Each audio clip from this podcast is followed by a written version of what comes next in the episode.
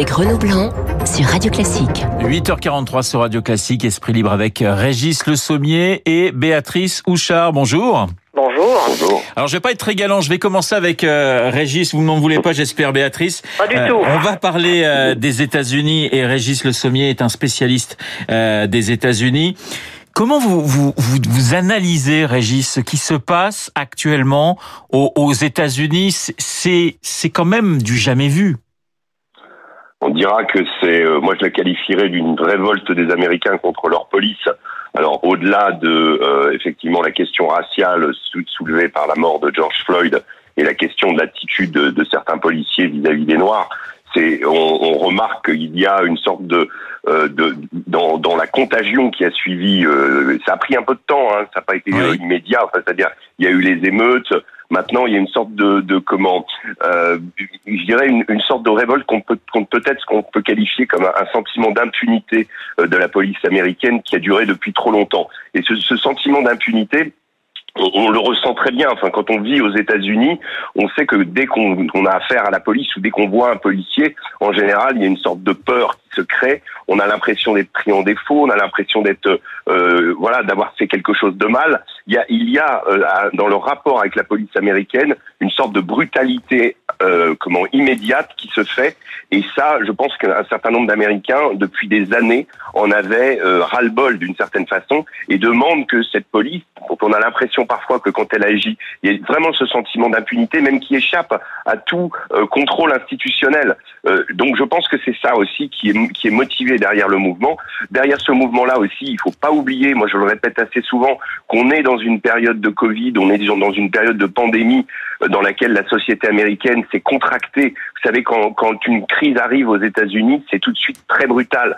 C'est tout de suite des licenciements, c'est tout de suite, là on est à 40 millions Oui. de chômeurs en plus dans une économie qui, il faut le rappeler, était euh, florissante, une économie qui n'avait pas été aussi performante depuis au moins une vingtaine d'années, juste avant la pandémie. Et là, tout à coup, euh, ça s'écroule. Donc, il y a 40 millions de chômeurs en plus. Il y a une forme de désespérance aussi.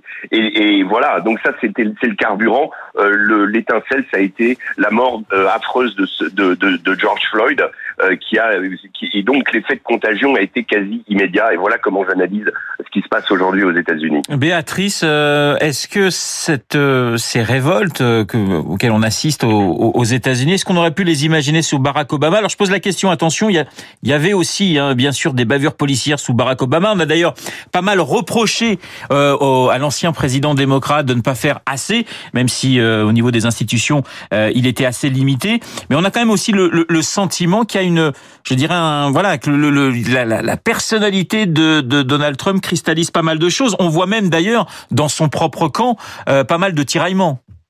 Oui, alors c'est difficile de, de, de pouvoir affirmer est-ce que ça aurait pu arriver du temps de Barack Obama ou pas. Ça, on, on peut pas refaire l'histoire. Ce qui, ce qui est très frappant, c'est que euh, c'est la réaction du, du, du président des États-Unis en face. C'est-à-dire qu'au lieu d'avoir un, un président qui, comme ça devrait être le cas dans n'importe quel pays d'ailleurs, est plutôt quelqu'un qui tente de calmer le jeu, d'apaiser, de rassembler euh, la population, même si la, la police ne dépend pas de lui, mais des, mais des, mais des États. Et on peut pas comparer non plus avec la France. Bah là, on a, on a un président qui euh, qui, qui, qui met de l'huile sur le feu et qui semble prendre du plaisir à mettre de l'huile sur le feu. Alors ça n'arrange pas le- les choses. Je pense que Barack Obama n'aurait pas eu ce type de réaction face à des événements similaires. On est en campagne électorale, hein, il faut pas l'oublier. Aussi, euh, bien sûr. Oui. Oui. Bien sûr, mais bien sûr. Et d'ailleurs, euh, George Bush reprend le, le slogan euh, Law and Order, le, le slogan de Richard Nixon en Oui. 1968, qui n'était pas président sortant, donc c'est pas le, qui était challenger, c'est pas la même, euh, c'est pas, c'est pas la même chose, mais qui euh, euh, a été élu également sur ces, sur ce thème de l'ordre après d'autres émeutes raciales. Régis. Il faut, il faut absolument prendre en question, effectivement, en compte euh, cette donne présidentielle. Elle est fondamentale dans l'attitude de Donald Trump. L'attitude de Donald Trump, d'une certaine façon, c'est, je ne dis pas de se réjouir des émeutes qui ont lieu et des pillages, etc., mais d'essayer de capitaliser dessus. Il a perdu son argument principal, qui était la santé économique, euh, qui, qui avait apporté, dis- disait-il, alors que bon, beaucoup de réformes, on le sait, avaient été prises déjà sous Barack Obama. Mais en tout cas, il a bénéficié de ça. C'était son argument massu. L'argument massu n'existe pas et n'existe plus, et il ne va pas revenir jusqu'en novembre. Le, Covid est toujours là. La- comment miraculeusement l'économie américaine ne va pas redevenir florissante du jour au lendemain. Donc ce qu'il va faire, c'est qu'il va essayer d'incarner le président de l'ordre et du retour à l'ordre. Donc d'une certaine façon, ce qui ce qui s'est passé ces derniers jours, euh, au début révolte légitime euh, face à cette à ce meurtre abominable, là tout le monde est d'accord. En revanche, aujourd'hui, pillage des petits commerces dans des centres-villes où il n'y avait pas du tout d'émeutes, etc.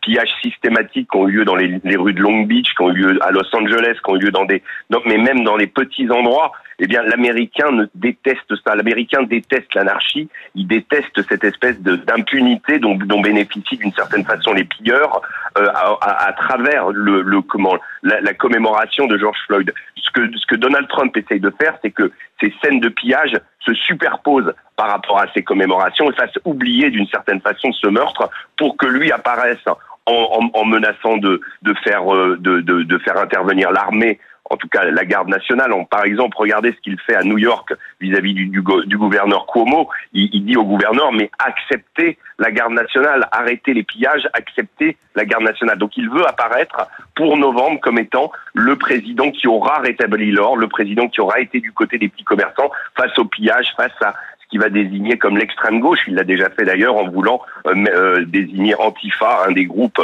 euh, qui participent à ces manifestations, sur la liste des groupes terroristes. Voilà sa tactique. Donc tout est de la tactique chez Donald Trump, on le sait.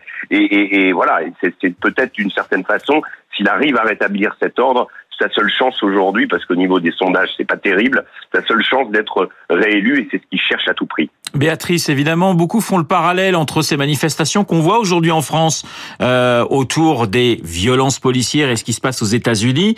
Alors le parallèle peut être quand même assez, euh, assez, comment dire, euh, hypothétique tout de même. Mais est-ce que vous craignez, euh, comme le, le craint en tout cas l'exécutif, une espèce de, de contagion? Aujourd'hui bah, Il y a toujours un risque. On a vu la manifestation qui s'est déroulée, euh, la manifestation interdite à la, dernière minute, ou quasiment euh, il, y a, il y a deux jours, près du palais de justice, effectivement, avec 20 000 personnes, ce qui est euh, un peu euh, étonnant dans cette période où, on, où le, les familles n'ont pas le droit de se réunir à plus de, plus de 50 personnes. Enfin bon, passons. Euh, c'est effectivement les, les suites, enfin l'importation en France de ce qui se passe aux États-Unis. Alors, je pense qu'on peut pas comparer. Moi, je suis pas spécialiste des États-Unis, mais je pense qu'on peut pas comparer euh, les méthodes de la police aux États-Unis, le nombre de, de manifestants morts. Euh, voilà, je ne sais plus qui disait l'autre jour en France, la, la, police blesse beaucoup. On l'a vu pendant les gilets jaunes, hélas.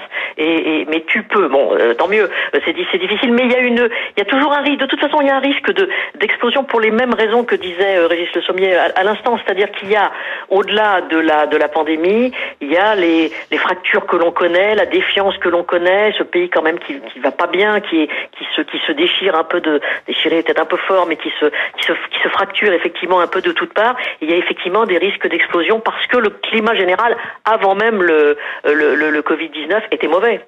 Alors évidemment, on est dans, dans le on, on, anticipe la fin du la fin du Covid, même si euh, vous avez vu les, les, scénarios proposés par euh, le Conseil scientifique et il y a quand même un scénario qui qui parle d'une reprise du, du virus euh, en, à, l'automne. On a aussi le sentiment qu'Emmanuel Macron veut donner un, un, nouveau souffle à son quinquennat, l'acte 3, se réinventer sans se renier. C'est un titre, je crois, ce matin du euh, du Figaro. Régis, c'est c'est quand même extrêmement compliqué pour le chef de l'État. Oui, c'est compliqué. Euh, je dirais qu'aujourd'hui, il y a une donne euh, qui est très qui, qui complique encore plus les choses pour Emmanuel Macron, c'est la c'est les performances dans les sondages de son premier ministre, euh, au point qu'on a l'impression que c'est le premier ministre qui a géré la France et que les Français aujourd'hui lui, lui sont redevables et que euh, cette popularité s'est embellie. Il est passé à, il est à 57% dans notre sondage, dans un dernier sondage dans Paris Match. Donc euh, voilà, ça c'est une donne compliquée parce que on sait que Mitterrand avait remercié Michel Rocard aussi quand il a été devenu trop populaire. On sait que Nicolas Sarkozy avait hésité à le faire et ne l'avait pas fait avec François Fillon. D'une certaine façon, quand l'exécutif est, acculé et est accusé peut-être d'avoir mal géré cette crise au début, c'est d'une certaine façon Emmanuel Macron qui le paye et, et réparer l'erreur et en tout cas préparer le déconfinement qu'il faut reconnaître, c'est, c'est quand même relativement bien passé. Ça va être mis au crédit d'Edouard Philippe parce que c'est lui qui est monté au créneau. Donc il y a une sorte de, de comment de, de, de, de divergence dans le couple de l'exécutif. Et je pense que c'est ça principalement le problème d'Emmanuel Macron, c'est-à-dire reprendre la parole, recapitaliser sur lui, relancer son quinquennat d'une certaine façon à, à, à, en disant voilà maintenant la pandémie est derrière nous. Alors est-ce qu'elle est vraiment derrière nous? Moi, je le pense, je le souhaite en tout cas, mais il est vrai que personne ne peut le dire jusqu'à présent. Mais en tout cas, aujourd'hui, au moment où, nous parlons, euh, la, question principale, ça va être comment Emmanuel Macron va-t-il pouvoir reprendre euh, l'initiative lui-même et recapitaliser sur sa personne, ce qui me paraît assez difficile à faire pour lui. Alors dans le baromètre euh, Radio Classique et là, il y a six points d'écart entre de popularité hein, entre le Premier ministre et le chef de l'État. Béatrice, on annonce quand même des élections qui vont être très très très difficiles pour la République en marche. Question très directe, vous pensez qu'Édouard Philippe va sauter après le 28 juin? Bah, ça va déjà dépendre de son résultat au Havre. Alors bon, la gauche l'aide un peu quand même, puisque au Havre, il n'y a finalement pas eu d'alliance de, la, de la gauche. On a presque l'impression qu'ils n'ont pas envie de gagner, qu'ils ont envie de favoriser le... Voilà, ça c'était dans les années 70, c'était assez fréquent ce genre de, de scénario. C'est assez étonnant que ça revienne maintenant. Donc logiquement, il devrait l'emporter euh, au Havre. Est-ce que lui, première question, est-ce que lui a envie de rester ou pas? On n'en sait rien. Et est-ce que, euh, vous savez, moi j'avais déjà fait, je crois ici même, le parallèle avec euh, toute pour toute euh, proportion gardée, bien évidemment, avec mai 68, hein, où on a l'impression en mai 68 que c'est Pompidou qui, qui tient la maison pendant que De Gaulle a quand même un peu de mal, au début au moins, hein, euh, à, à, comprendre la situation, et finalement Pompidou est remercié début juillet. Donc je sais pas du tout si on est sur ce scénario-là. Ce qui, ça s'était mal fini aussi pour De Gaulle, a remarqué. Ça s'était mal fini pour De Gaulle quelques mois plus tard. Ça s'était mal fini moins d'un an plus tard pour De Gaulle. Pour De Gaulle, effectivement. Non, ce que, ce que je trouve très étonnant, c'est la lettre que Emmanuel Macron envoie aux, aux deux présidents de l'Assemblée nationale, Sénat, mais aussi du Conseil économique et euh, social et environnemental, où il leur demande ses idées pour euh, début juillet, euh, en disant il faut tracer de nouvelles perspectives, redéfinir les solidarités, dessiner un nouvel horizon. Il leur demande leur idée pour euh, contribuer à l'élaboration indispensable du nouveau dessin français. Alors ça, c'est totalement inédit. Moi, j'ai jamais vu, sauf erreur, un président de la République demander, non pas du secours, mais, mais de, oui, envoyez-moi envoyez-moi quelques notes, envoyez-moi des idées manière d'essayer de les associer à une éventuelle relance de, de, sa politique pour la fin du quinquennat. Pour un président jupitérien un peu méprisant quand même, disons-le, pour euh, les assemblées et pour, euh, et pour ce qu'on appelle les, les, corps intermédiaires, c'est inédit. Je ne sais pas du tout ce qu'il veut faire de tout ça, ni si les intéressés vont rentrer dans le jeu.